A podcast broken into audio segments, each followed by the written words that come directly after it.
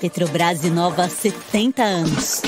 Com pioneirismo e liderança sempre olhando para frente. Por isso, também vamos liderar a jornada da transição energética. Porque quando a gente direciona energia para inovação, novas tecnologias viram novas fontes de energia.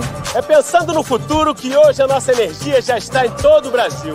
Para uma transição energética justa. Petrobras 70 anos. O Brasil é a nossa energia. Brasil, União e Reconstrução. Bom dia a todos, eu sou Gabriel Chiappini e começa agora o primeiro episódio da terceira temporada do Diálogos da Transição 2023 e hoje a gente vai discutir os investimentos de solar no Brasil.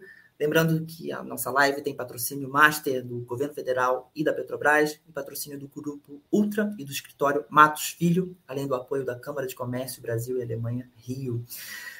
Para falar sobre o tema, a gente recebe Rodrigo Sawaia, CEO da Associação Brasileira de Energia Solar e Fotovoltaica. Muito obrigado, Rodrigo, pela sua presença. E Bernardo Bezerra, diretor de Inovação, Produtos e Regulatório da Ômega Energia. Obrigado também, Bernardo, por aceitar aqui o nosso convite. Quero lembrar a toda a nossa audiência que podem enviar perguntas aqui para os nossos convidados responderem ao longo dessa live. Rodrigo, é, vou começar com você. É, sei que você preparou uma apresentação para a gente e já com a, a, a, esse panorama, é, essa, esse ano saiu a notícia de que em 2023 os investimentos globais né, em, em geração solar seriam superiores, por exemplo, a investimentos em óleo e gás. É, então, é um mercado que vem crescendo globalmente, no Brasil também. Então, queria que você desse esse panorama de como estamos. Olá, Gabriel, bom dia a você, ao Bernardo, a todos que nos assistem. É um prazer estar aqui com a EPBR, agradecer pelo convite de vocês. É, de fato, Gabriel, o que a gente vê é uma transformação que tem sido puxada pela solar, mas também pela fonte eólica e outras renováveis. Não por acaso estamos falando de transição, né, nesse diálogo de transição. E essa transição energética ela vem com força e vem por políticas públicas de vários países, mas também, acima de tudo, pela competitividade das fontes renováveis, que conseguiram reduzir seus preços significativamente ao longo das últimas décadas e se tornar, por conta disso, as fontes mais competitivas, mais baratas para gerar energia elétrica, que além de tudo é limpa, sustentável, renovável, então é um ganha-ganha nesse processo. É, eu preparei de fato uma apresentação com alguns dados e números é, Gabriel. E aí vou começar já, acredito que esteja aparecendo na tela aí com o apoio da Regiane, que está fazendo a tradução para a gente. É, pessoal, eu vou falar um pouquinho então com a perspectiva dos investimentos da energia solar. O conteúdo ele é denso e eu tenho pouco tempo, então eu vou acelerar aqui. Peço apoio do time para passar para o próximo slide. Primeiro, apresentar a Bessolar a vocês. Quem não conhece, a, a Bessolar é a associação que representa o setor solar fotovoltaico aqui no Brasil. Desde o ano passado, nós mudamos o nosso estatuto para também abranger armazenamento de energia elétrica e hidrogênio verde. É, hidrogênio renovável, de uma forma geral, está no nosso escopo, a gente apoia esse tipo de tecnologia e de combustível limpo, que pode ajudar bastante o Brasil e pode ser uma grande oportunidade de negócios.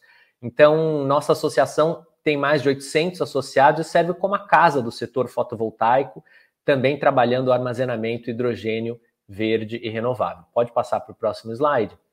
É, falando de transição energética global, queria começar já mergulhando aqui no nosso setor elétrico especificamente, dizendo que vários países do mundo já começaram a estabelecer as suas metas para atingir uma matriz elétrica livre de emissões de gases de efeito estufa, né? Ou, em alguns casos, de forma talvez até mais ambiciosa, 100% baseada em energia renovável. Vou trazer três exemplos de grandes nações que vocês conhecem: a Alemanha, Estados Unidos e também o Reino Unido. Desculpem, as três nações têm como meta 2035 para se tornar 100% baseado em eletricidade renovável ou eletricidade livre de emissões de gases de efeito estufa. E o Brasil?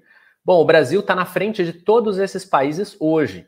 Só que nós ainda não estabelecemos uma meta. Então, uma das primeiras provocações que eu trago aqui para o nosso debate, uma recomendação que a Bessolar defende, é que o Brasil estabeleça um prazo e que esse prazo seja antes dos outros países, porque nós já estamos na frente deles.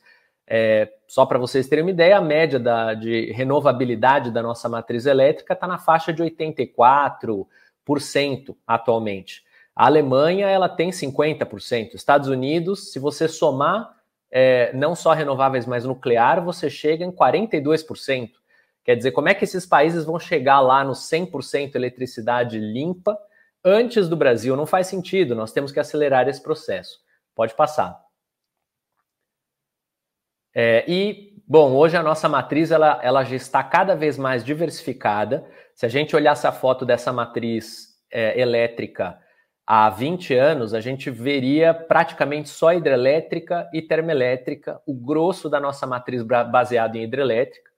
E o Brasil foi, ao longo dos últimos 20 anos, fazendo um processo gradual de diversificação com a inclusão é, de biomassa, com a inclusão de eólica e com a inclusão de solar fotovoltaica. E a solar, que há 10 anos ela mal aparecia nesse gráfico, estava atrás da nuclear, 0,0 nada da matriz elétrica brasileira, hoje já é a segunda maior fonte do Brasil, com 15% da potência é, instalada no nosso país, capacidade de geração. Já passamos agora dados mais atualizados do que eu estou mostrando aqui, 33,5 gigawatts de potência em operação. É, e é, os analistas de mercado projetam que no futuro a solar pode inclusive se tornar a fonte número um, ultrapassando as hidrelétricas, que hoje ainda representam metade da nossa capacidade instalada. Pode passar. É, e esse avanço da solar ele foi num período bastante curto. Né? Vejam que até 2016 o Brasil tinha uma participação muito pequena da energia solar na nossa matriz. O primeiro gigawatt entrou em operação em 2017, fruto de leilão do governo federal, que foi feito lá em 2014. Grandes usinas solares, que é essa parte em amarelo.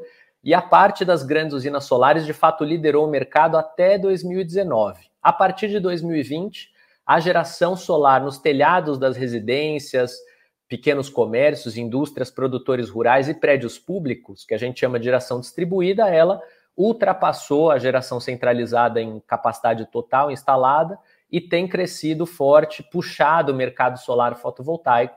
Os dois segmentos crescem com força, mas a geração distribuída tem de fato é, superado aí é, as expectativas de, da empresa de pesquisa energética, da ANEEL, mas não do mercado. Né? Nós já esperávamos um crescimento exponencial aqui no Brasil com a competitividade da tecnologia.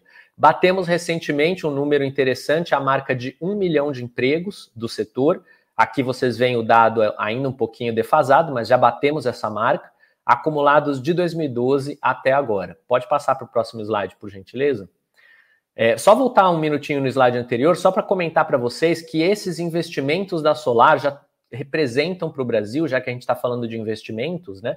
160 bilhões de reais investidos pelo setor e pelos consumidores na tecnologia. A maioria disso investimento das pessoas e dos pequenos negócios. De fato, os pequenos que é, empurram, que fazem com que essa tecnologia avance. E só no ano de 2023, a projeção da Bessolar até o final do ano é de que a gente atinja mais de 35 gigawatts, e com isso o setor vai ter adicionado nesse ano por volta de 50 bilhões de reais em investimentos ao nosso país. Pode passar. É, mas apesar desses avanços positivos e importantes, a gente ainda tem temas bastante estratégicos a serem trabalhados, em alguns casos, lições de casa que precisam ser cumpridas é, pelo governo federal. É, queria começar dizendo, a gente escuta isso algumas vezes, né? Há quem diga que a geração distribuída gere custo para os consumidores. Essa conta está incompleta. Quando a gente olha de fato é, tanto custos quanto benefícios e pesa os dois na balança e faz aí a análise líquida, os benefícios superam os custos. Né? E o estudo da Volt Robotics, publicado no ano passado, demonstrou que existe um ganho líquido, uma economia para a sociedade de mais de 86 bilhões de reais previstas aí até 2031, é, graças a esses ganhos sistêmicos que a geração própria solar proporciona, e isso vai permitir que a gente reduza a conta de luz dos consumidores em 5,6% nesse mesmo horizonte de tempo, é, já considerados os custos. Então, aqui é uma sobra positiva, graças ao fato da redução de perdas nas linhas de transmissão e distribuição, menor investimento necessário nessas linhas, menor despacho termoelétrico, menor uso das hidrelétricas também preservando a água escassa nos reservatórios. Agora, Felizmente, os reservatórios têm um pouco mais de água disponível, mas isso é temporário. A gente sabe que basta vir o próximo El Ninho aí para a gente ter surpresas desagradáveis. Então, é, ajuda essa geração distribuída a aliviar a operação da nossa matriz. É, mas tivemos a aprovação da lei da geração distribuída no começo do ano passado, Lei 14.300, e essa lei não foi implementada adequadamente ainda. O governo federal, por exemplo, tem um ano de atraso é, já em relação à publicação da resolução do Conselho Nacional de Política Energética, para que o setor, a ANEEL, capitaneando esse trabalho, possa calcular de fato é, quanto vale essa geração própria quando ela é injetada na rede. A gente precisa dessas diretrizes. O governo está atrasado um ano. A ANEEL já deveria ter finalizado a conta até dois meses atrás. Quer dizer, também atraso por conta dessa falta da publicação da resolução do CNPE. E mais, desde agosto do ano passado, faz mais de um ano, é, já previsto na Lei 14.300, os consumidores deveriam estar podendo acessar rede projetos prioritários. Isso, infelizmente, não está sendo cumprido. O governo não ainda está fazendo esse procedimento é, para geração distribuída, e isso traz um grande transtorno e prejuízo para o setor em relação à aplicação desta lei. Então, a lei foi publicada sim, mas ela não está sendo implementada corretamente e por isso é preciso é, ação, inclusive do Congresso Nacional, para que a gente possa ter a, a, o cumprimento daquilo que foi acordado entre as partes e que não está sendo cumprido. Pode passar. Falando agora de grandes usinas solares e de investimentos, é, eu mostrava para vocês que nós temos aproximadamente 10 gigawatts já em operação no Brasil de grandes usinas solares, um terço do que o Brasil, do que o Brasil hoje tem em energia solar fotovoltaica, né, em operação.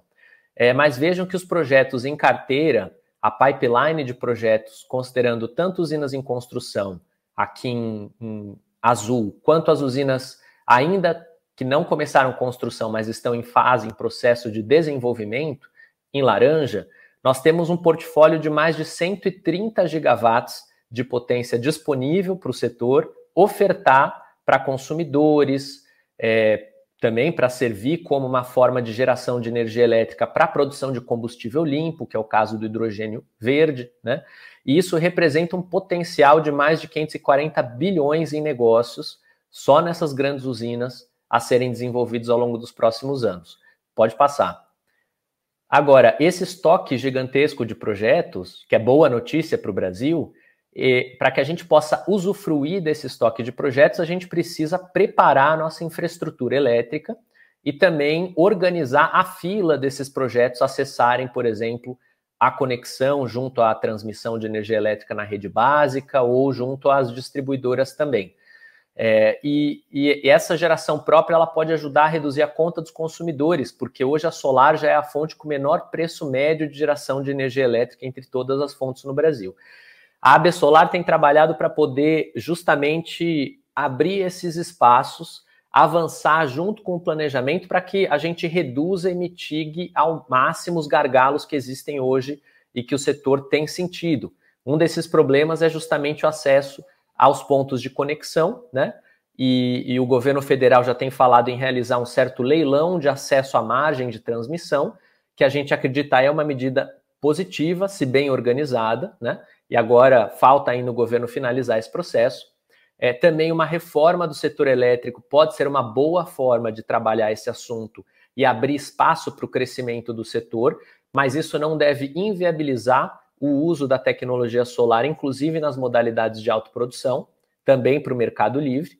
É, e mais uma, uma lição de casa que o governo está devendo ao setor, e aqui não só a solar, mas todas as fontes renováveis. As fontes renováveis é, abriram mão do desconto que tinham na TUS de TUST, na tarifa de uso sistema de distribuição e de transmissão, com a promessa do governo federal de que ele iria valorizar os benefícios ambientais na energia elétrica.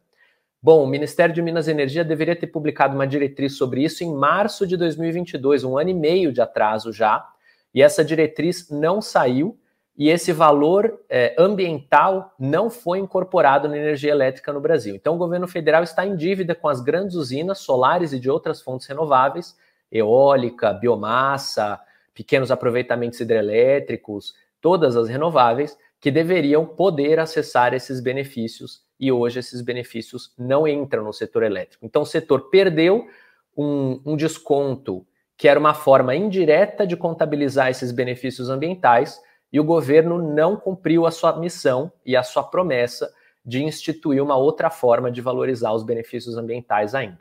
Pode passar. Para finalizar, é, comentar com vocês que nós temos construído um roadmap, né, um mapa da mina, um caminho para que a gente possa avançar o armazenamento de energia elétrica. A gente acredita que essa tecnologia vai ser cada vez mais estratégica para o Brasil continuar avançando a renovabilidade da sua matriz e, portanto, avançando a sua transição energética. Também é uma tecnologia que apoia a operação robusta e flexível da matriz elétrica brasileira. E para isso a gente acha fundamental o trabalho do agente regulador. Então, a Agência Nacional de Energia Elétrica, que é quem pode destravar esse mercado com uma boa regulamentação. E o segundo que pode destravar esse mercado é, é o governo federal reduzindo os impostos que chegam a 80% sobre baterias em sistemas de armazenamento, que são impostos estratosféricos, exorbitantes e que impedem essa tecnologia de se desenvolver e de ocupar novos mercados. Existem muitas formas de aproveitar o armazenamento. O Brasil pode se beneficiar demais com isso, mas tem que trabalhar esses dois pilares e a criação de novos mercados, nova demanda para essa tecnologia. Pode avançar para finalizar, falar de hidrogênio verde para vocês e hidrogênio renovável. O Brasil tem um potencial, segundo a McKinsey, que pode chegar a um trilhão de reais, 200 bilhões de dólares em investimento nos próximos 20 anos. É, esse, essa tecnologia vai ajudar a gente a descarbonizar setores de difícil abatimento de emissões de gases de efeito estufa. E para isso, a nossa recomendação objetiva é aplicar toda a nossa o nosso caso de sucesso com as renováveis, solar, eólica e outras, ao hidrogênio de fontes renováveis também, com acesso aos mesmos descontos, aos mesmos incentivos e, por que não, pensar no mandato de substituição progressiva do hidrogênio fóssil e da amônia fóssil, que é utilizada, por exemplo, na produção de fertilizantes e outros produtos, por hidrogênio e amônia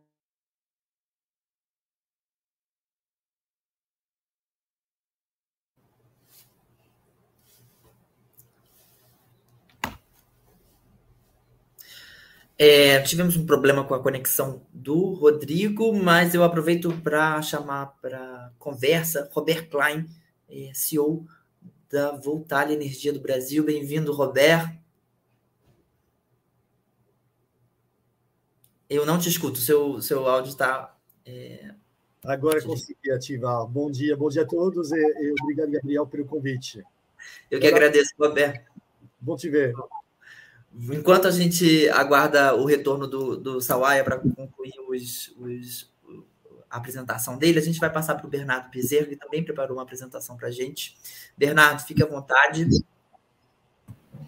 Muito obrigado, Gabriel. Bom dia, é, Robert, como é que você está? Tudo bem? Bem, obrigado. Tempo que a gente não se vê. Vamos lá. Então, a gente também preparou, nós preparamos uma apresentação também para contar um pouquinho como é que está é, hoje o panorama do setor solar é, no Brasil e mostrando a nossa visão né, do que, que tem que ser feito para a gente aproveitar essa abundância não só de recurso energético, mas também de energia competitiva para os consumidores finais de energia. Então, antes disso, é, passa mais um slide, por favor. Tem o nosso disclaimer, mais um. Só mostrar para vocês quem é a Ômega. Né? A Ômega é a maior empresa brasileira de energia renovável. Nós atuamos no segmento de geração centralizada e recentemente atuamos também no segmento de geração distribuída no Brasil, né? E também entramos esse ano nos Estados Unidos. Hoje nós temos um portfólio operacional de cerca de 2,2 gigawatts. Final do ano, com a conclusão de um projeto é, eólico na Bahia e de nosso empreendimento no Texas, nós vamos chegar a, dois, a cerca de 2,7 gigawatts de capacidade instalada. E temos nosso no pipeline é, de curto prazo, cerca de 300 megawatts de projeto solar é, e mais 110 de projeto solar na Bahia. E temos no longo prazo quase 4 gigawatts de empreendimentos solares para serem desenvolvidos. Mais um, por favor. Bom, então vamos falar um pouquinho sobre o panorama de investimento solar é, do Brasil, tá? Mais um. Bom, primeiro recado que eu queria passar para todos os nossos ouvintes aqui, para quem está participando é, dessa discussão.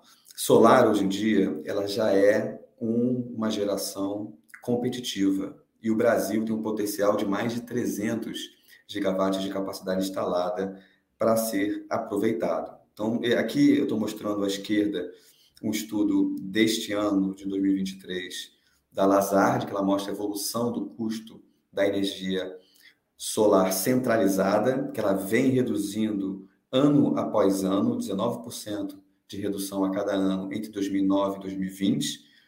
Houve, após a pandemia, um crescimento desse custo, né, resultado de todo o gargalo que tivemos em toda a logística, é, suprimentos, equipamentos necessários, os insumos necessários para produzir os painéis solares e também por conta da crise com a guerra entre Rússia e Ucrânia. Mas nós já estamos observando agora, nesse segundo semestre de 2023, uma redução dos custos dos painéis solares, novamente, o que significa que atualmente essa fonte já é bastante competitiva. Na direita, quando você compara a solar é, centralizada, que é essa barra laranja no final do gráfico, com os outros, é, as outras fontes de expansão de energia, nós identificamos que ela é uma fonte bastante competitiva, né?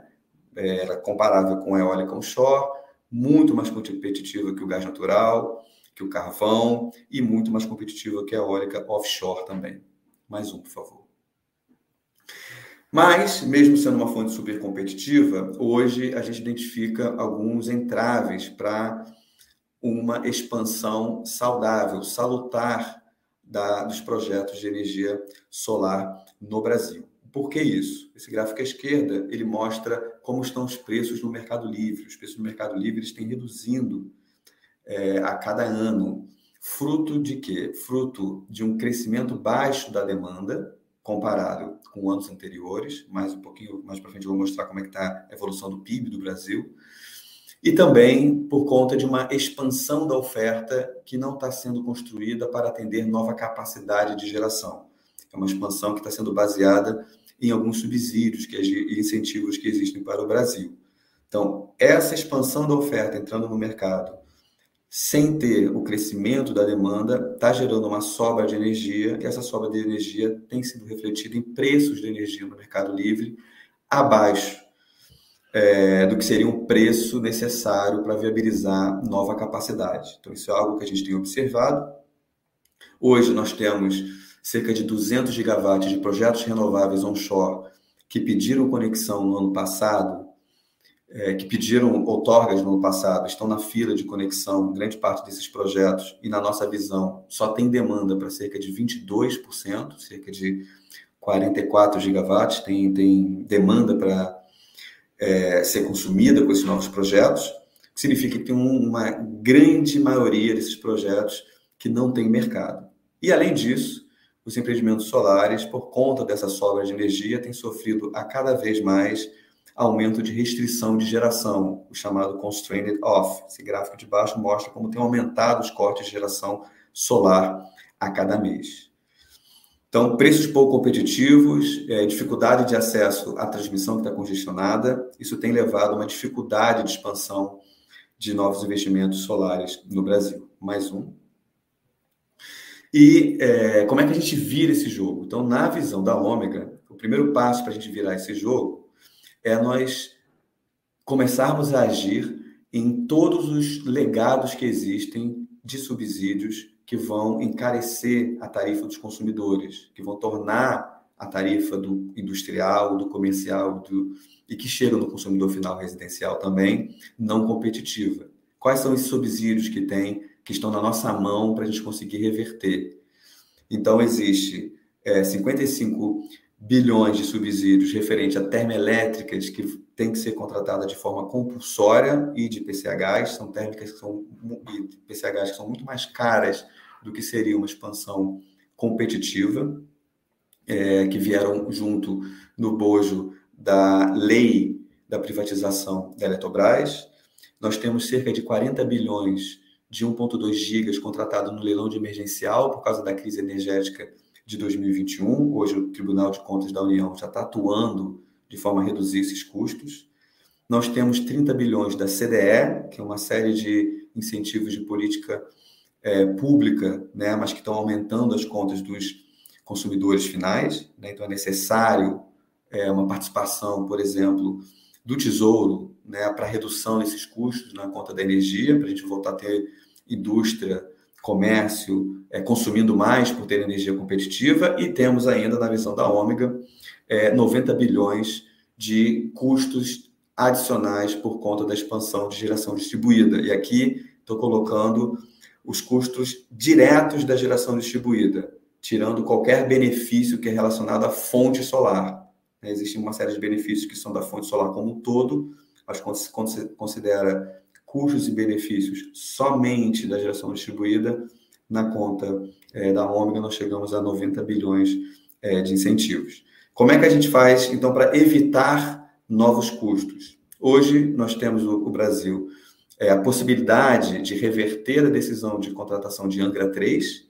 Hoje em dia está com custo da ordem de 800 reais por megawatt-hora, um custo que é quatro vezes o de uma solar ou de uma eólica. É, offshore também, a gente vê bastante discussão hoje em dia para ter um leilão específico para offshore, que é duas a três vezes mais caras que a energia solar. A geração distribuída, na nossa visão, nós investimos em geração distribuída também, mas na nossa visão não há razão para prorrogar a janela com subsídios antigos e, além disso, não prorrogar é, descontos também para energia incentivada, porque tudo isso vai criando não só custo para o consumidor, mas também mais sobre-oferta para o sistema, tornando o setor não salutar para um ambiente de novos investimentos. Mais um, por favor. E um tópico também foi abordado é, pelo Rodrigo Sawaia é com relação aos gargalos de transmissão. Nós também temos a visão que, para aproveitar o grande potencial de energia solar no Brasil, é necessário a gente resolver o tema da transmissão. É, hoje nós temos uma série de projetos com bastante é, recurso é, eficiente na região do Nordeste, mas que não tem margem para esse escoamento, né? nas contas da própria EPE, da empresa de pesquisa energética, que faz o plano da transmissão, para escoar a energia dessas fontes, existe um custo em torno de 15 a 30 reais o megawatt-hora, que é um custo que, nas nossas contas, se justifica se você considera, por exemplo, a comparação entre os custos da eólica e da solar com outras fontes, comparado com o custo de PCH de outras renováveis, custo de PCH, custo de biomassa, mesmo com esse custo de, de transmissão adicional, as fontes solares continuam sendo competitivas. E a solar também é muito importante para o Brasil para complementar a geração renovável que existe de eólica. Né? A eólica no Brasil ela gera muito mais durante a noite, essa complementação durante o dia é muito importante e também um perfil é, sazonal também, a produção ao longo dos meses também é complementar a produção eólica é, do Brasil. Mais um, por favor. Outra oportunidade que nós temos também comentado na apresentação é, do Rodrigo é com relação a a gente incentivar a entrada de novas cargas. Então, foi comentado o hidrogênio verde, eu também trouxe aqui o exemplo do hidrogênio verde. O Brasil tem um grande potencial para descarbonizar outros setores que são difíceis de abatimento, como também já colocado. Né? Energia representa 15% das emissões totais, mas a energia elétrica é somente 2%. O Brasil tem grande potencial para descarbonizar outros setores da indústria e do transporte, utilizando é, hidrogênio verde e também na agricultura, né, através de amônia verde para é, aplicação é, na, na, agricultura brasileira. E por que, que isso é muito importante? O PIB no Brasil, a projeção para esse ano e para os próximos anos é de um crescimento mais baixo do que se observou na, na década ali na, na década de 90 e no início, na primeira década de 2000. É, então, é muito importante a gente ter mecanismos para incentivar essa indústria, tá? para trazer, aumentando a demanda para viabilizar novos investimentos. É, por exemplo, só a exportação de hidrogênio verde, o Brasil tem um potencial de 6 mil é, megawatts médios para exportação para a Europa, por exemplo. Isso se a gente mirar 10% da necessidade europeia É, isso aí é equivalente a 18 gigawatts de projetos solares. O mercado interno brasileiro tem a possibilidade também de mais 6,6 gigawatts médios de energia, que poderia ser atendido também com energia solar. Então, é muito importante a gente direcionar esses recursos e política pública para a gente maximizar o retorno social e essa abundância de energia. E como que a gente pode é, fazer isso? A gente consegue fazer isso atraindo indústria é, para uma energia barata e limpa, então redução de subsídios é muito importante, eletrificando novos é, outros setores da economia e exportando energia para o mundo. Então, esses recados que eu queria passar. Muito obrigado. Maravilha. Maravilha, Bernardo, muito obrigado. Vou passar a palavra para o Roberto. Eu não sei se o Sawaia já voltou. Já voltou. Sawaia, eu vou passar para o Roberto é, para ele fazer também a apresentação inicial dele. E depois a gente passa para você, que eu sei que você tem, tem, que deixar a gente um pouco mais cedo. Roberto, é, mais uma vez, obrigado aqui pela presença. Queria que você, é, aí, em torno de 10 minutos, fizesse uma apresentação da Voltalia e do, das perspectivas, expectativas da companhia para o crescimento solar aqui no Brasil. Claro, claro, com o maior prazer. Vocês estão me ouvindo bem? Ótimo, perfeito. É, então, a, a Voltalia, como a Ômega, está no mesmo mercado de renovável, eólica, solar, GD. Estamos no Brasil fazem mais de 17 anos que atuamos como desenvolvedor, investidor, gerador uh, de energia limpa, mas recentemente entramos também no mercado de uh, operação manutenção de EPC para terceiros. Por quê? Porque na medida que a gente acredita que sabemos desenvolver, sabemos operar para nós mesmos, uh, somos, uh, sabemos como fazer para os outros investidores que querem também ativos de energias renováveis. Então, vendemos também projetos desenvolvidos para terceiros e operamos parques eólicos e solares para terceiros. foi divulgado, inclusive, ontem uma notícia que chegamos na no marco de 3 giga, 3 gigawatts de operação e manutenção para terceiros, através da nossa filial de voltar a serviços com um centro de, eh, de operação fica no nordeste do Brasil, na região de Mossoró. É uma empresa de origem francesa, cotada na Bolsa de Valores, estamos presentes em 20 países, com no Brasil mais de 1,5 gigawatts em operação e no inteiro mais de 3 gigawatts em operação ou em construção. Uh, em termos de energia solar, como falei mais cedo, estamos presentes em energia solar centralizada como energia solar distribuída, a GD e a GC. Uh, na GC, nós aproveitamos justamente dos parques eólicos em operação, com todas as subestações e infraestrutura já construída, para construir ao redor uh, os parques solares que usam justamente uma parte, uh, compartilham uma parte da, da infraestrutura para sermos mais competitivos. Uh, no início, no ano passado, nós entramos em operação com o primeiro parque de grande porte de 320 mega e agora finalizamos a entrada em operação do segundo parque, o irmão, ao lado de uh, 260 mega, quase totalizando na Voltada Brasil uh, mais de 600 megas em operação. Para aumentar isso, nós montamos uma empresa de GD que se chama Aelex, é uma filial da Voltalia, a Elex hoje está construindo mais de 200 megas de GD, ou seja, nós realizamos, estamos ainda realizando investimentos bilionários aqui no Brasil na área solar, além de área de PCH, eólica, etc, etc. Vamos uh, falar um pouco mais agora do Brasil e solar no Brasil. Primeiro, olhando o Brasil uh, em comparação com outros países, eu diria da Voltalia. Então, podemos reclamar bastante, de, ou reclamar não, mas talvez ver muitos uh, uh, fatos para melhorar no Brasil, mas tem que, como o Rodrigo mencionou mais cedo, o Brasil começou mais tarde que os outros países o desenvolvimento, o investimento em solar, e fomos muito mais rápido que muitos países.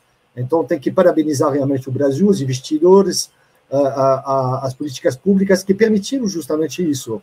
Em pouco tempo, o Brasil passou quase do último uh, uh, no último lugar em termos de investimento solar, para, se não me engano, hoje o sexto, o sétimo país em termos de capacidade instalada. E comparando com outros países da volta, evidentemente, fomos muito mais rápido que outros países, a França, Portugal, onde estamos presentes, e hoje a Voltalia com 600 e poucos megas, nós temos mais capacidade instalada que qualquer outro país da Voltalia. Então, isso o lado bom. E devido ao que, evidentemente, o, o, a irradiação solar do Brasil, que é extraordinária, e a, o espaço disponível, que fez que a energia solar no Brasil virou uma das energias mais competitivas no mundo, evidentemente. No Brasil, comparado com outras fontes de energia, mas ainda hoje, com, energia, com, com os painéis solares que deram de novo uma redução, faz que a energia solar uh, onshore no Brasil é uh, a mais competitiva de todas as fontes de energia. Inclusive, hoje passou a energia eólica onshore, nem vou falar do offshore, que fica duas, três vezes mais caro que tanto solar, tanto energia uh, eólica onshore. Uh, então, podemos realmente dizer parabéns a todos nós, todos que foram envolvidos nesse, nesse processo, para chegar nesse marco assim. Agora, para o futuro. Uh, vocês, e Bernardo especificamente, mencionou muito bem a, a demanda fraca, que, e inclusive o, desenvolvimento muito rápido da GD, estou falando em relação à GC, que impede, de uma certa forma, a GC de continuar crescendo no mesmo ritmo. Bom, podemos reclamar que a demanda está fraca. Se num país onde não tem demanda de biscoito, de carne, por que então uh, fabricar biscoito? Por que fabricar uh, cimento se não há construção ou necessidade de construção? Então, se não há necessidade de, de, de, de demanda elétrica, tudo bem, vamos crescer devagarzinho, mas uh, neste, neste caso, significa que o Brasil, evidentemente, no mundo, em termos de capacidade instalada, vai perder fôlego, sem dúvida nenhuma. O que poderia fazer que o Brasil continue crescendo na área de energia solar? Primeiro, uh, falei mais cedo, a energia solar no Brasil é uma das energias mais competitivas do mundo. E a gente vê que o mundo, o mundo precisa de energia. Então, podemos exportar carne, podemos exportar biscoito, podemos exportar minério de ferro, exportar energia é complicado. Ou seja, como fazer aproveitar o mundo inteiro de uma energia barata solar que o Brasil poderia fornecer, fabricar, gerar. Então, nós falamos muito que é um, é tema realmente que está na moda, o H2 e, para exportação amanhã. O Brasil tem uma oportunidade incrível, talvez única, e estou repetindo essa palavra, única, de se posicionar como um exportador de commodities, através H2 ou através da amônia, para um mundo que está necessitando justamente acelerar a transição energética. A transição, a transição energética no Brasil, a transição elétrica no Brasil, numa certa forma, já foi feita. Tá? O Brasil, a gente vê que esse ano nós geramos mais de 90%, toda a energia elétrica foi, eh, foi 90, eh, mais de 90% limpa.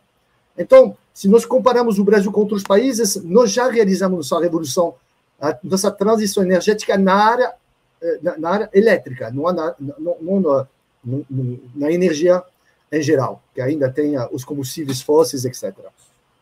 E o Brasil, então, poderia gerar investimentos enormes, muito maior do que nós fizemos até então, se o Brasil conseguir se posicionar da forma adequada para ser um exportador de energia. Eu brinco com meus colaboradores, hoje somos 400 na Voltalia, eu brinco com eles dizendo, olha gente, com os mais de. Porque nós construímos no total 2 gigas, vendemos, entretanto, com os 2 gigas que nós construímos no Brasil, isso é a entrada. O prato principal, ele pode vir. O prato principal é muito maior do que 2 gigas, ou que os 33 gigas que o Rodrigo comentou mais cedo. Mas, para isso, precisamos co colocar um ambiente que permite o Brasil de se posicionar de forma competitiva no mundo. Não vou falar aqui o que precisa, porque precisaríamos de mais de 10 minutos para isso. Mas, uh, efetivamente, o Brasil, na exportação de amônia, poderia ser, e não sou eu que estou falando isso, Bloomberg, McKinsey, ou seja, vários estudos mostraram que o Brasil pode ser o país sem subsídio, com pouco, uh, uh, pouco incentivo, ser o país que tenha o quilo de H2 o mais barato do mundo, mesmo com os Estados Unidos subsidiando isso através do IRA de até 3 dólares por quilograma de H2. Uh, é uma competição mundial, é muito diferente do que nós já, já vivenciamos no Brasil na área de energia elétrica, para eólica e solar. É uma coordenação entre ministérios, uma coordenação entre vários órgãos e os investidores que têm que olhar a energia de uma forma muito mais abrangente. Uma vez que o Brasil consiga ser competitivo com a exportação de amônia, evidentemente, qual é o passo seguinte?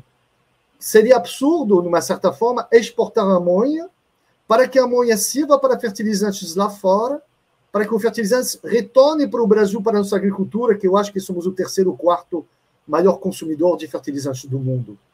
E aproveitando de energia barata, energia elétrica barata, aproveitando de amônia barata, por que neste caso não imaginar que essas usinas de fertilizantes, de aço e outras se instalem no Brasil de tal maneira a ser mais competitivo no Brasil e exportando os produtos ao invés de exportar amônia. É isso o projeto, é isso que nós defendemos, inclusive, na nova associação que nós montamos, que se chama ABIV. Roberto, é, é, vou só te interromper um pouquinho para passar a palavra para o Sawai, que vai ter que deixar a gente mais cedo, e depois a gente entra na, na, na, nesse tema do, mais específico do hidrogênio. Sawai, é, pegando esse gancho todo aí que, que o Roberto e o Bernardo trouxeram também, sobre é, hoje a gente tem uma, uma sobre oferta de energia no Brasil, uma, uma, uma, uma demanda estancada uh, e um potencial gigantesco para a expansão da, da solar. Uh, o Roberto disse que precisaria de 10 minutos para elencar é, é, é, todas as o que, o dever de casa do Brasil. Você na sua apresentação citou, por exemplo, de metas muito claras do Reino Unido, do Canadá, de 35 já ter 100% da, da, da sua matriz elétrica renovável a gente tem 90%, mas é isso, o mundo inteiro. Hoje o que é uma vantagem, daqui a pouco vai ser o normal do mundo inteiro. Então eu queria que você falasse qual o dever de casa do Brasil é, essencial nos próximos meses, até o final desse ano, para a gente poder é, destravar algumas, alguns investimentos. Tá certo, Gabriel. Bem-vindo, Robert. É, desculpem a todos que eu vou ter que sair correndo mesmo para uma outra atividade agora às 10 horas, mas eu queria só reagir rapidamente, Gabriel, também a alguns dos pontos, porque eu acho que agregam, que foram mencionados pelo Bernardo. Primeiro, comentar que levantamento da, do INESC sobre os subsídios que o Brasil dá apontam que em 2021 foram 118 bilhões em subsídios para consumir produção de combustíveis fósseis.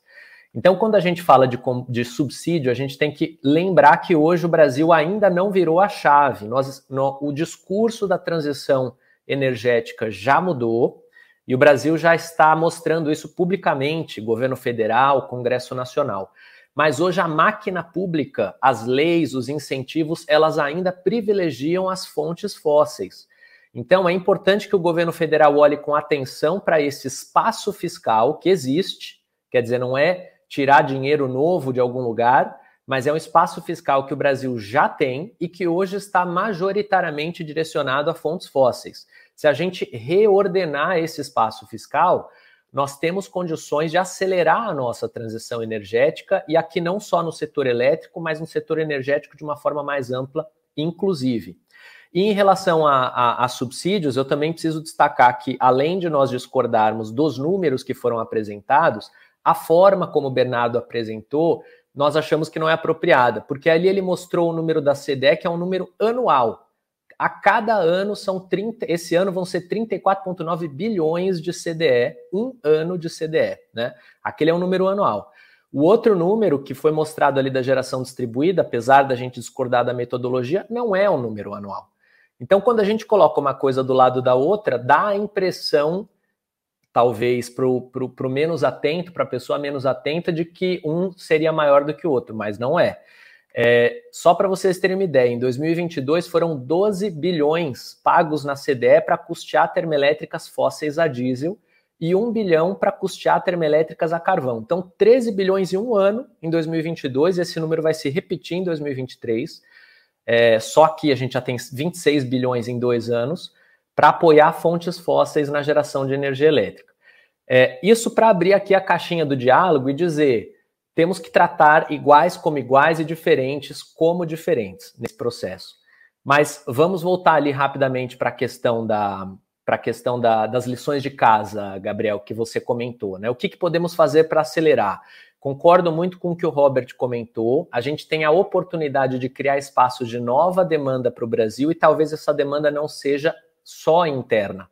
ela é interna também porque nós temos que eletrificar, isso foi uma coisa que ainda não foi abordada aqui, a nossa, o nosso transporte, que ainda é baseado em combustível, ele pode se tornar baseado em energia elétrica, e a energia elétrica do Brasil ela é limpa, isso apoia também os nossos biocombustíveis, de um lado, mais a eletrificação veicular para a gente reduzir emissões do Brasil e acelerar a nossa transição. Nós podemos eletrificar a nossa indústria. Os processos produtivos hoje que dependem de combustíveis podem ser feitos por energia elétrica, muitos deles fornos, é, processos industriais, processos químicos, e você com isso cria mais demanda para o setor para ser atendida por fonte limpa e renovável, solar, eólica e outras. Né? Nós temos a oportunidade do hidrogênio renovável, é uma excelente oportunidade para consumo interno e para consumo externo, como o Robert bem comentou, concordo plenamente com ele em relação a esse ponto. É, mas nós precisamos olhar para alguns daqueles pontos que eu havia mencionado, Gabriel, que ainda não estão equacionados. O governo federal, não, não, não essa gestão, não de agora, mas aprovou importantes leis em 2021 e 2022, mas não entregou a sua contrapartida, a sua lição de casa. Seja para as fontes renováveis, com os atributos ambientais, e isso tem tudo a ver com a transição e também com, essa, é, com esse reposicionamento do Brasil levando mais em consideração a questão ambiental. Então, a gente precisa recuperar isso no setor elétrico. É, e também com a aprovação do marco legal da geração distribuída, que foi um grande, é, uma grande etapa, um grande avanço, mas esse avanço só pode ser comemorado se ele for aplicado na prática como foi combinado. Isso não está acontecendo. Há gargalos hoje para você conectar sistemas na geração distribuída, não há acesso à rede, a debentures, não há o CNPE ali com a resolução que deveria ter sido publicada, a ANEEL não calculou quanto vale a geração distribuída, então o Bernardo tem um número, eu tenho um número, vários outros têm seus diferentes números, e a única forma que a gente vai poder chegar num consenso é a gente ter uma metodologia de cálculo bem equacionada. Por que, que o meu número é diferente do Bernardo? Porque a metodologia é diferente, é simples assim. Né? Então, se a gente tiver uma metodologia equacionada, a gente consegue chegar num número é, é, é, equilibrado e, e adequado. Né? Então, isso é importante. E falando das grandes usinas, Gabriel, não só para solar, mas também para eólica, os gargalos que hoje já acontecem na, no escoamento da capacidade de, de, geração, a gente gera hoje mais do que as linhas de transmissão conseguem escoar em alguns horários do dia. Né? Nesse momento, o operador nacional ainda está operando o sistema de forma bastante conservadora, o que leva a mais desperdício de energia renovável, eólica e solar. E essa energia tem que ser ressarcida, tem que ser remunerada, porque não é culpa do empreendedor se o Robert, o Bernardo, qualquer empreendedor fizer uma usina, se comprometer com um contrato e gerar a energia que ele prometeu gerar para o governo, por exemplo, ele não pode ser punido porque o sistema não pôde receber aquela energia. E hoje isso está acontecendo é, esses empreendedores estão tendo prejuízos e, e, e, grandes em alguns meses, porque essa energia não está sendo aceita no sistema, o, o, operador do sistema tem cortado essa energia em alguns horários do dia. Então, esse é um desafio importante, isso também leva a gente para a questão da transmissão, da importância da gente continuar a expansão da transmissão, né? É, e a, a gente acredita muito na oportunidade de incorporar o armazenamento de energia elétrica como uma tecnologia de suporte ao sistema, tanto para flexibilidade, serve como um suporte, um backup quando você não tem sol, não tem vento ou não tem água disponível. A bateria pode ajudar em alguns momentos do dia, por exemplo, né, em períodos mais curtos de tempo, é, e também para dar suporte na operação da matriz. Se nós tivéssemos mais bateria na rede, ela seria mais resiliente a distúrbios. Né? E vários outros países já deram esse passo, já começam a incluir volumes importantes. Eu acabei de voltar do maior evento de energia solar dos Estados Unidos e visitei uma usina que tinha 150 megawatts de solar e 100 megawatts de bateria com 4 horas de, de bateria, capacidade de operação daquela bateria. Quer dizer, depois que o sol se põe, ele ainda consegue gerar 4 horas com 100 megawatts de, de capacidade de geração dando suporte à operação da matriz. Veja que fantástico. Então, por que, que a gente aqui no Brasil não começa também a construir esse arcabouço regulatório, a diminuir esses impostos da bateria. Isso vai criar novas oportunidades, tanto de retrofit das usinas já existentes, quanto para novas usinas no nosso país. Maravilha, Samuel. Muito obrigado pela sua participação aqui com a gente e até uma próxima oportunidade. Gabriel, obrigado pelo convite. Bernardo, Robert, foi um prazer reencontrá-los aqui. A todos que nos assistiram, muito obrigado. Desculpem por ter que sair correndo e fico à disposição para novos eventos. Obrigado, Rodrigo. Abraço. Bernardo, eu vou passar a, a, a palavra para você, já que o, o, o Sawaia citou aí a questão dos vídeos, e sempre realmente é um debate é, é, é, é acalorado. Acalorado, inclusive com quem, principalmente com quem não é do setor solar, né? E é, como trazer, né? O, o, o, o disse aí a questão da metodologia, né? Como trazer mais transparência para esses números? Porque a gente, uma hora fala de indiretos, outra hora fala de benefícios da, da, da, da energia solar, da geração distribuída. Como trazer mais transparência para esses números, para a sociedade em geral ter ali a sua avaliação é, é, é própria né, do, do, dos benefícios é, e, e, custos da energia solar. Não, perfeito, Gabriel. Então, o primeiro ponto, é, como bem colocado pelo Sawaia, o Ministério de Minas e Energia tem um mandato, tem uma obrigação, uma obrigação definida no marco de geração distribuída de realizar essa análise, essa análise custo-benefício. Tá? Esse é um mandato, tem, estão muito atrasados, e eles têm que logo divulgar com a metodologia que eles estão trabalhando, inclusive para poder ser criticada, ser trabalhada. Nós temos assim, grandes é, pensadores no setor é, elétrico que podem contribuir para refinar, mas é necessário para isso que seja disponibilizada com a metodologia que eles pretendem utilizar. Assim, e o ponto principal da discordância de números, que quando alguns agentes falam em custo de 80B, outros falam em benefício de 80B, então assim, a discrepância é enorme, é, basicamente é a definição do, do conceito de é, localizado para a fonte distribuída. Então, esse é o principal ponto de discrepância entre as metodologias. Por exemplo, é, nos números da AB Solar, quando a gente lê aquele estudo, o que, que a gente entende? tem uma série de benefícios que foram calculados que são benefícios da fonte solar.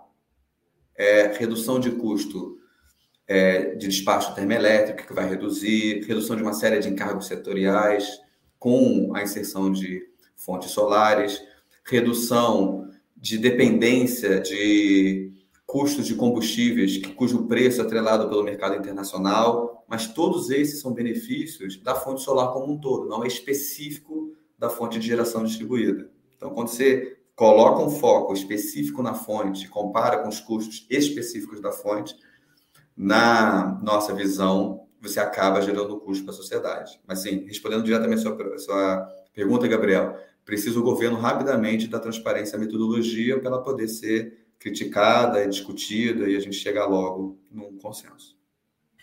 Roberto, eu não sei se você quer entrar no debate do, do, dos subsídios, é, mas é, que, qual a avaliação é, de vocês? Vocês que têm a Elexia também, que tá, é a subsidiária que trabalha com GD.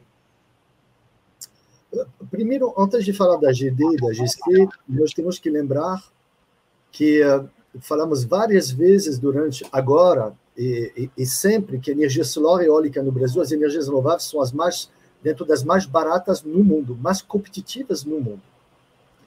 E no mesmo tempo, então vamos dar um número.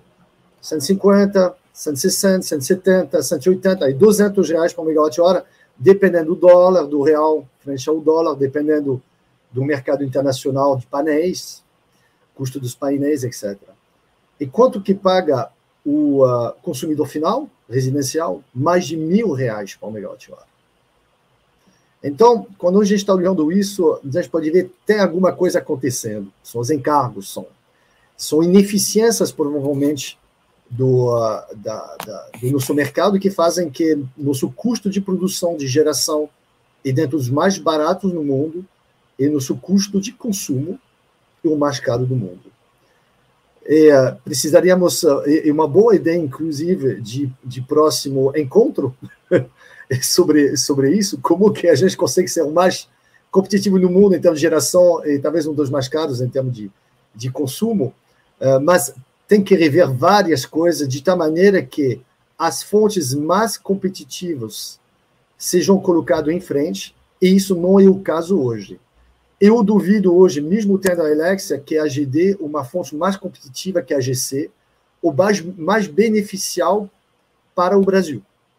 Continuo dizendo que a geração centralizada, em alguns casos, sim, a geração distribuída, mas toma uma proporção que, no meu ponto de vista, começou a criar um desequilíbrio na, na matriz energética que até está ficando, está colocando já um prejuízo tanto para os consumidores finais e, e para o Brasil. Então, tem que rever, tem que olhar uma metodologia. Sem dúvida, tem benefícios de instalar uh, na, no, no, na ponta onde está sendo consumido a geração de energia, mas uh, com quais condições, quem está pagando a conta no final. Evidentemente, concordo com todos vocês, com isso tem a, todo mundo concorda com o fato que nós temos, precisamos entender e mensurar quais são os atributos positivos ambientais que traz não somente a GD, mas a GC solar, eólica, as energias renováveis em gerais, frente aos subsídios que estão, estão sendo oferecidos para as energias fósseis, sem dúvida nenhuma. Aliás, é um debate mais mundial. Eu li um artigo recentemente sobre os subsídios no mundo hein, para as energias fósseis e subsídios para as energias renováveis, acho que representam mais de três vezes, e, de novo, a verificar esse dado, mas nessa faixa três vezes maiores que os subsídios para as energias renováveis no mundo. E nós estamos falando de transição energética, estamos falando de aquecimento global, tá estamos falando de urgência a mudar e continuamos subsidiando fortemente o mundo inteiro as energias fósseis, por diversas razões. Roberto, sobre essa questão de, de, de fato, trazer a competitividade da energia barata até o consumidor final, queria que você falasse agora assim sobre a questão é, do hidrogênio verde como uma grande oportunidade para o Brasil, você aí integrando essa nova associação é, do hidrogênio verde, é, inclusive é, é, a possibilidade do, do, do, hidrogênio verde pular até mesmo gás natural né, na questão da transição energética aqui no Brasil, uma vez justamente pela competitividade de preço. É, a gente vai ter que resolver primeiro esses, esses, esses nós, né, também para de fato ter um hidrogênio verde competitivo, aproveitando dessa vantagem é, que a gente tem hoje é, de uma energia barata na, na sua geração. Exato, eu estava, então, eu estava falando que nós montamos uma, uma associação, tivemos uh, a necessidade, com urgência, de montar uma associação, porque o Brasil, a gente está vendo que é uma competição mundial. A gente não está falando do Brasil, da GD, da GC, eólica, etc. Nós estamos falando aqui de quem conseguir ser mais competitivo no mundo para a exportação se posicionar favoravelmente neste mercado. Todo, muitos países que têm capacidade de geração competitiva de renováveis se posicionam de forma agressiva nesse mercado. Então, estou falando de uma certa forma da África, do Oriente Médio, a gente vê muitos países no Oman, na Mauritânia, no Marrocos, na Arábia Saudita, onde está sendo construído um dos maiores eletrorizadores do mundo, eh, o Egito, onde a Voltaire está presente, estamos desenvolvendo projetos de H2. O mundo, os países que têm justamente essa capacidade de geração competitiva de renováveis estão se posicionando fortemente. Então, o Brasil e, os Estados Unidos, com o Ray, querem reindustrializar, neoindustrializar, de tal maneira não depender da importação de energia de fora. E, e tudo isso se acelerou através da guerra da, por causa da, da guerra da, da Ucrânia, entre a Rússia e a Ucrânia. O Brasil não pode ficar para trás. O Brasil, se a gente não se mexe rapidamente, vamos ficar para trás, apesar de ter, eu diria, todas as condições, as melhores condições comparado com qualquer país. Nós temos espaço, nós temos já uma, um supply chain bastante consolidado no Brasil, já fizemos bastante coisa na eólica e solar. Nós temos os melhores uh, uh, fatores de capacidade eólica e solar onshore. E nós temos a coisa que tem, eu diria que ninguém tem. Além disso, nós temos reservatórios, temos baterias naturais. Temos baterias. A nossa matriz energética, ela é, ela pode ser, se a gente não enfiar muitas térmicas, se a gente não poluir a nossa matriz energética, poderíamos ser mais de 90% renovável e inclusive, então, sem novas capacidades instaladas dedicadas a hidrogênio, poderíamos já ter um selo verde para o nosso hidrogênio.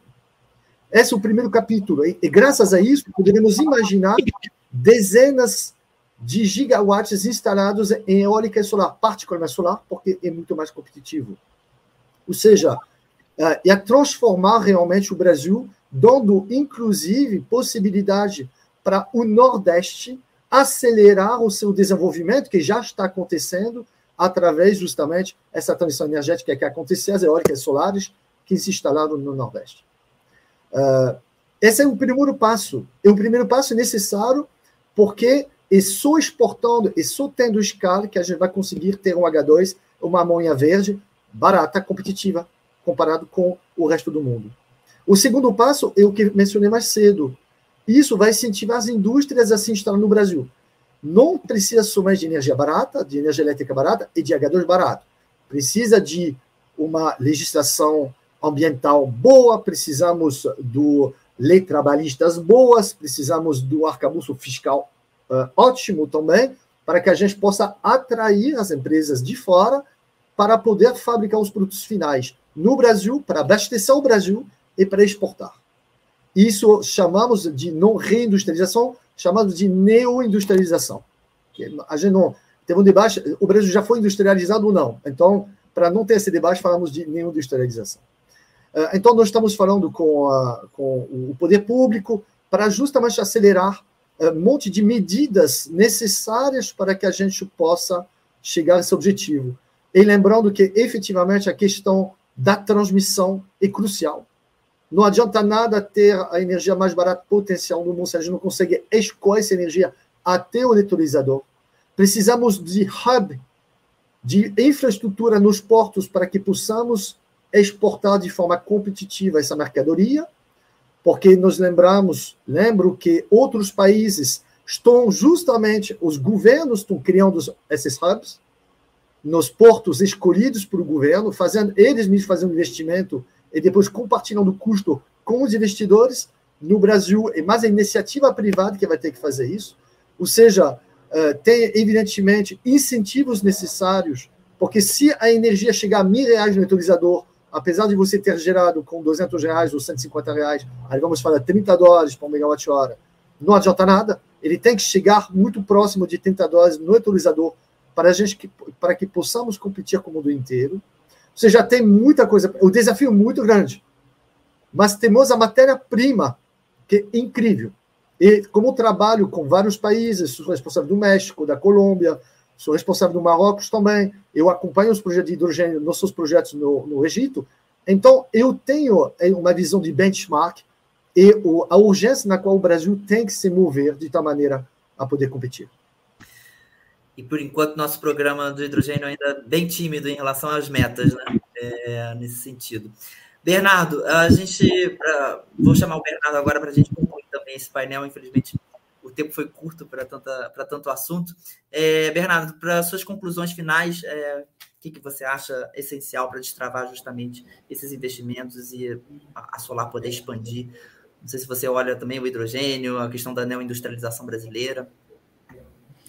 Sim, é, então como eu coloquei, a gente precisa, como já também reforçado pelo, pelo Robert, a gente precisa ter espaço na transmissão para escoar nosso produto, que é super competitivo.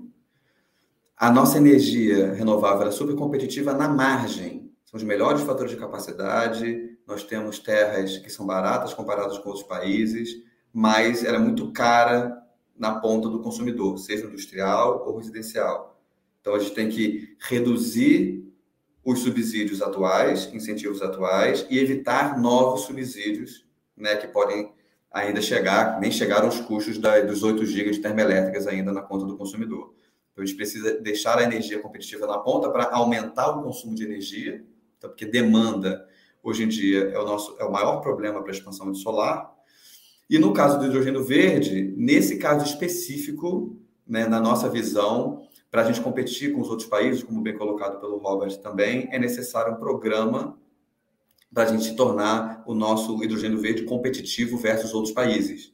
Porque, de novo, na margem, o hidrogênio do brasileiro ele é o mais competitivo, tá? Nós estamos, somos mais competitivos que o Chile, que Estados Unidos, que mesmo os países da África, mas todos os países estão trabalhando com subsídios e o Brasil consegue colocar uma lógica de incentivos que não vão onerar o consumidor final para tornar a gente numa posição privilegiada versus outros países. Maravilha. Bernardo, Roberto, muito obrigado pela participação de vocês nesse painel. Espero contar com a participação de vocês em, em outros debates sobre mais assuntos é, do setor elétrico e do setor de geração é, solar. E eu também agradecer a toda a nossa audiência que nos acompanhou até agora, e também a Carla e Regiane, nossas intérpretes de Libras. Muito obrigado e até breve. A Petrobras inova há 70 anos com pioneirismo e liderança sempre olhando para frente. Por isso, também vamos liderar a jornada da transição energética. Porque quando a gente direciona energia para inovação, novas tecnologias viram novas fontes de energia. É pensando no futuro que hoje a nossa energia já está em todo o Brasil. Para uma transição energética justa. Petrobras 70 anos. O Brasil é a nossa energia. Brasil, União e Reconstrução.